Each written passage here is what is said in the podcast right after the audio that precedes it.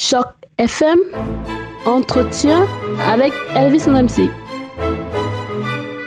Merci à toutes et à tous d'être à l'écoute. Je vous amène aujourd'hui à la découverte d'un organisme dont le travail est on ne peut plus crucial, même si l'on n'en parle pas toujours. On ne connaît pas non plus très bien cette entité qui œuvre pourtant au quotidien pour le bien-être des Canadiens, francophones notamment. Choc FM va tâcher de réparer ce tort aujourd'hui puisque j'ai le plaisir de recevoir Madame Mylène Lawrence Light qui travaille pour le Consortium national en formation de santé. Bonjour Madame Lawrence Light. Bonjour, ça va bien? Ça va très bien et vous-même? Oui, merci beaucoup. Ah, je vous en prie, je le disais tantôt, si nous vous avons invité aujourd'hui, c'est pour connaître un peu mieux votre organisme qui a déjà été associé à de nombreuses initiatives, notamment en termes de santé mentale, mais il demeure que l'on ne le connaît toujours pas très bien. D'où ma première question, qu'est-ce que le Consortium national de formation en santé et depuis quand est-ce que ça existe? Donc, dans le fond, le Consortium national de formation en santé, c'est un regroupement pan-canadien de 11 collèges et universités qui offrent des programmes en français dans différentes disciplines de la santé. Donc, on vise vraiment à améliorer les services de santé en français des communautés francophones qui sont en situation minoritaire pour la formation des, futurs professionnels euh, francophones de la santé. En fait, on soutient aussi des programmes de formation dans une dizaine de disciplines qui sont offerts dans différentes facultés, dont euh, la faculté de médecine, la faculté des sciences de la santé et aussi euh, la faculté des sciences sociales. Ça, c'est vraiment pour les futurs professionnels de la santé, mais on est également mis en place pour soutenir également la formation des professionnels de la santé qui travaillent dans des communautés francophones en situation minoritaire, puis on les soutient dans le fond avec nos activités de formation continue, euh, de recherche, de formation continue en ligne et en salle. Donc ça, c'est vraiment, c'est quoi dans le fond le Consortium national de formation en santé? Le consortium a été mis en place en 2003, mais avant, en 1999, avant que ce soit un regroupement des, de collèges et d'universités, en, en 1999, c'était le Centre national de formation santé qui était ici à Ottawa. Et par la suite, on est devenu en partenariat et maintenant, on a également un secrétariat national euh, depuis 2003 avec tous nos consortiums nationaux de formation en santé. Vous avez donc euh, un caractère euh, plus ou moins académique et dans ce caractère-là, il y a, il y a eu un volet formation et atelier. Vous en organisez euh, énormément. Est-ce que vous pouvez nous en parler, nous parler un peu plus largement de vos activités?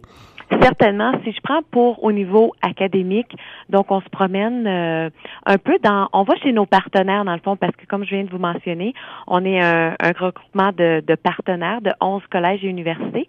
Donc au niveau du recrutement, c'est qu'on se promène euh, dans nos, chez nos partenaires pour leur faire euh, connaître les programmes qui se trouvent ici à l'Université d'Ottawa, qui pour les inciter à poursuivre leurs études en français. Donc, euh, si, mettons, je prends comme exemple, on se déplace à Winnipeg, à Saint-Boniface, donc je leur parle de nos programmes qui sont offerts ici à l'Université euh, d'Ottawa, mais eux offrent le bac en sciences infirmières. Donc, je ne leur parlerai pas de notre bac ici euh, qu'on offre à l'Université d'Ottawa en sciences infirmières. Par contre, s'ils veulent poursuivre leurs études au niveau de la maîtrise en sciences infirmières ou s'ils veulent venir étudier à la faculté de médecine, là, je vais leur parler de nos programmes pour les inciter à poursuivre leurs études en français ici dans notre province, mais ensuite on va les encourager fortement de retourner dans leur province d'origine pour augmenter les professionnels de la santé bilingue. Donc c'est vraiment un des mandats du, euh, du CNFS. Et ensuite, on offre de la formation continue pour les professionnels de la santé. Donc on a plusieurs formations en ligne, en salle, qui sont offerts gratuitement aux professionnels de la santé. Toutes nos informations se retrouvent sur notre site web au cnfs.ca, mais on est vraiment là pour euh, pour un peu de leur donner de la formation en français. On sait que c'est toujours un peu plus difficile à avoir, surtout quand on est dans en situation francophone minoritaire un peu partout au Canada. Donc le CNFS va vraiment être mis sur pied pour euh, les aider dans le fond dans leur formation professionnelle. Vous avez dit euh, donc vous travaillez exclusivement avec des partenaires euh, francophones euh, qui sont en milieu euh, minoritaire. Vous avez parlé de 11 partenaires. Vous pouvez nous donner quelques noms, quelques exemples de ces partenaires-là? Certainement. Donc, on a l'Université de Saint-Boniface à Winnipeg. On a aussi l'Université de, de Moncton au Nouveau-Brunswick. On en a aussi au Yukon. Au Yukon, c'est un partenariat avec l'Association francophone yukonaise. Donc, on est vraiment partout, partout. On a l'Université Laurentienne, on a les collèges boréales. Donc, c'est tous des partenariats. On a également la cité, la cité ici euh, à Ottawa. Donc, euh, on travaille vraiment en partenariat pour euh, former de futurs professionnels de la santé. Donc, outre les institutions académiques, vous vous associez assez souvent à d'autres organismes, comme ce fut récemment le cas lors de la conférence nationale sur la santé mentale. Pouvez-vous nous parler de ces partenariats et les raisons qui vous poussent à vous associer à, à ces organismes-là? Dans le fond, quand on fait des conférences comme on comme on a fait euh, le 23 février dernier, notre conférence nationale portant sur la santé mentale, c'est qu'on fait une grande conférence comme ça à chaque deux ans, puis on essaie toujours d'aller chercher euh, une thématique qui touche tout le monde. Donc euh, c'est pour ça que cette fois-ci on a on a touché vraiment la santé mentale où on allait on est allé trouver euh, euh, des experts dans le domaine pour venir nous parler de la santé mentale. On organise également aussi deux fois par année la mini école de médecine. Donc on va encore chercher des experts dans la matière pour nous parler de différentes euh, différentes thématiques. Donc, en, à l'automne dernier, avec la mini-école de, de, médecine, on a parlé des allergies. Donc, différentes thématiques qui touchent les allergies. Et notre prochaine mini-école de médecine qui va avoir lieu les 26 avril et 3 mai prochains, ce sera sur euh, la chirurgie plastique et la médecine esthétique. Donc, on va démystifier toutes euh, les mythes un peu qui entourent la chirurgie plastique. Donc, on essaie vraiment d'aller chercher différents thèmes pour différents sujets puis on va chercher les experts en la matière pour qu'ils puissent euh, venir nous en parler. Vous êtes euh, un consomption qui s'adresse euh, en priorité à des francophones. Est-ce que vous avez le sentiment que la santé en français partout au Canada est effective? Autrement dit, est-ce que, notamment en milieu minoritaire francophone, les gens ont accès à des services de santé dans leur langue? Oui, ils ont accès. Des fois, c'est seulement de faire la recherche. Des fois, les, les c'est en place, mais c'est pas assez euh, valorisé ou pas assez exploité.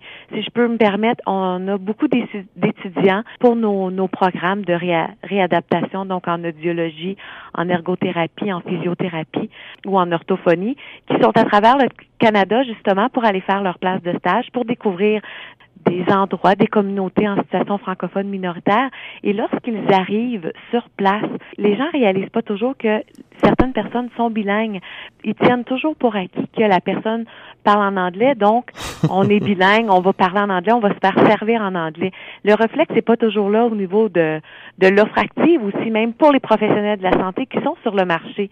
Donc, au lieu de dire le bonjour, hello, donc on vient de dire aux, aux patients devant nous qui peuvent se faire servir autant en anglais qu'en français, des fois, c'est pas un, acquis. Donc, on parle en anglais automatiquement, mais si les professionnels ou même les gens qui veulent se faire servir commençaient par dire le bonjour, ils réaliseraient qu'il y a plus de professionnels de la santé bilingue, plus qu'on le pense. Donc oui, les services sont là. Je pense que c'est seulement d'en faire plus la promotion et de le faire, euh, de le faire découvrir dans le fond dans les, les gens de la place. Mais je pense que ça s'en vient. On, travaille beaucoup, euh, beaucoup là-dessus pour former nos, nos futurs professionnels de la santé. On leur parle beaucoup de l'offre active avec le bonjour hello. Alors pour terminer, euh, je suis un peu moi-même dans le milieu de l'éducation, mais plutôt le, milieu de la langue, et je me rends compte que énormément de jeunes anglophones euh, viennent vers nous pour l'essentiel parce qu'ils veulent euh, par la suite accéder euh, à des postes gouvernementaux. Est-ce que vous avez le sentiment que les jeunes anglophones, parce que votre consortium s'occupe de, de, de, formation en français, donc euh, je crois qu'assez logiquement, les francophones doivent venir vers vous, mais est-ce que vous avez de plus en plus ou alors de moins en moins de jeunes anglophones qui eux aussi s'intéressent à des formations en français pour avoir justement des, de la capacité à servir leurs futurs patients dans les deux langues? Non, puis je pense justement avec le Consortium national de formation en santé, quand on va à des foires ou quoi que ce soit, on voit que les gens sont intéressés, on voit qu'ils veulent être euh, renseignés ou euh, parfaire leur connaissance en français dans le fond. Donc non, je pense que je pense qu'on est là pour ça, pour les appuyer. Puis je pense que de plus en plus d'anglophones qui réalisent qu'on est là, qu'on met des choses en place pour qu'ils puissent euh, justement servir euh, leurs patients autant en anglais qu'en français. Donc, ils veulent avoir les ressources, ils veulent faire la formation euh, en français pour approfondir leurs connaissances. Ok, très bien. Alors, euh, Madame Laurent Slight, euh, nos auditrices et auditeurs vous ont écouté et certains voudront certainement aller euh, à la découverte des partenaires avec lesquels vous travaillez et même à la découverte de votre organisme. De quelle manière est-ce qu'on peut avoir plus d'informations sur vous? Le meilleur, le meilleur moyen, c'est vraiment via notre site web qui est très facile à souvenir, c'est le cnfs.ca. Vous allez voir toutes euh, toutes nos informations sont là, toutes les, les, les formations continues en salle, en ligne, gratuitement qui sont offertes via le CNFS.